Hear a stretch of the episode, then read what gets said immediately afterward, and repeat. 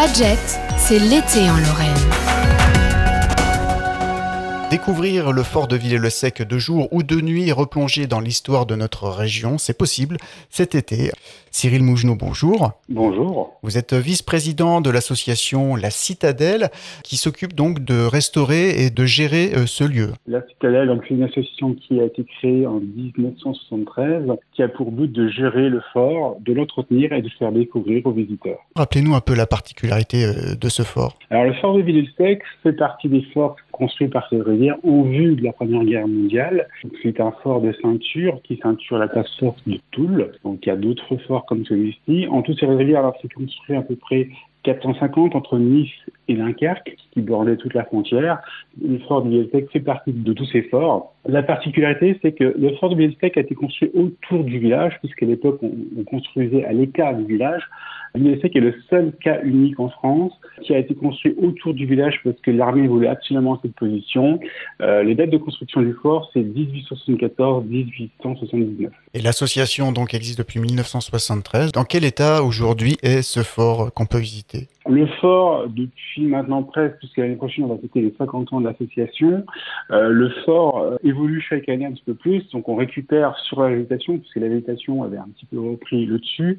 On est en train de restaurer euh, de la maçonnerie, puisque à Villers-Sec, aussi la particularité, nous avons 3 km 500 de murs, du muraille, euh, qui font 7 euh, mètres de haut. Donc voilà, ça demande de la restauration. On a encore toutes les pièces d'artillerie qui fonctionnent, notamment les tourelles, dont encore deux qui sont en très très bon état.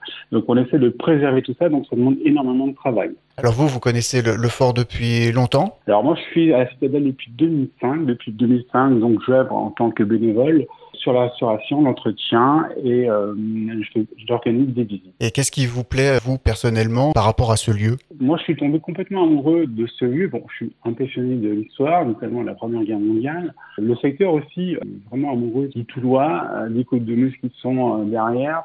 Le panorama est vraiment superbe. Les gens, ils vont venir voir le fort, ils vont comprendre pourquoi l'armée a absolument voulu construire le fort autour du village parce qu'il y a un panorama de dingue. On est à 20 km de la ligne de front de l'époque. On voit la plaine de la Wèvre, on voit toutes les côtes de, de Meuse qui remontent.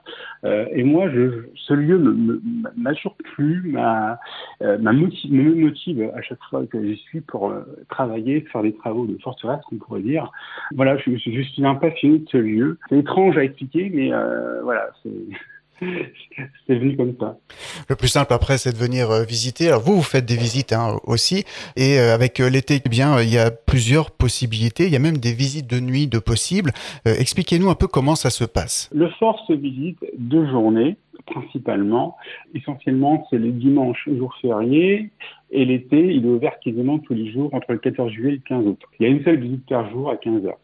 Et depuis maintenant un an, on organise des visites nocturnes. Donc c'est une immersion dans l'ambiance que pouvaient euh, être les forts à l'époque avec l'éclairage à la lanterne. Donc c'est une, une balade de 2-3 heures. Euh, tourne autour du fort, à l'intérieur du fort, et on prend le petit train, puisqu'à on a particulier d'avoir un train à, voie étroite. Donc tout ce parcours se fait uniquement à l'éclairage à la lanterne. Donc c'est nocturne, il y en a une tous les 15 jours à partir du 18 juin. Les horaires sont fluctuants, donc j'invite vraiment euh, tout le monde, enfin tous ceux qui seraient intéressés par cette visite, qui est vraiment totalement différente de la visite de journée. Et j'invite d'ailleurs les gens à limite à faire les deux, puisqu'on ne parle pas les mêmes choses, on ne voit pas les mêmes choses, de se reporter euh, soit au site internet de l'association du Fort du Sec, soit la page Facebook, soit la page Instagram.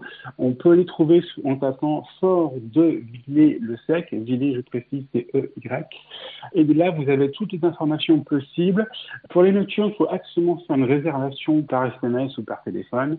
Le numéro est le 06 11 55 33 74. Voilà, 06 11 55 33 74 pour euh, visiter euh, le fort de nuit. Là, il est important de réserver. Vous pouvez accueillir combien de personnes en même temps? Alors, en visite de nuit, on, on, plafonne à 60 personnes, euh, à la fois pour des raisons de sécurité et des, raisons pratiques. Sur le train, on peut mettre grand maximum 70 personnes.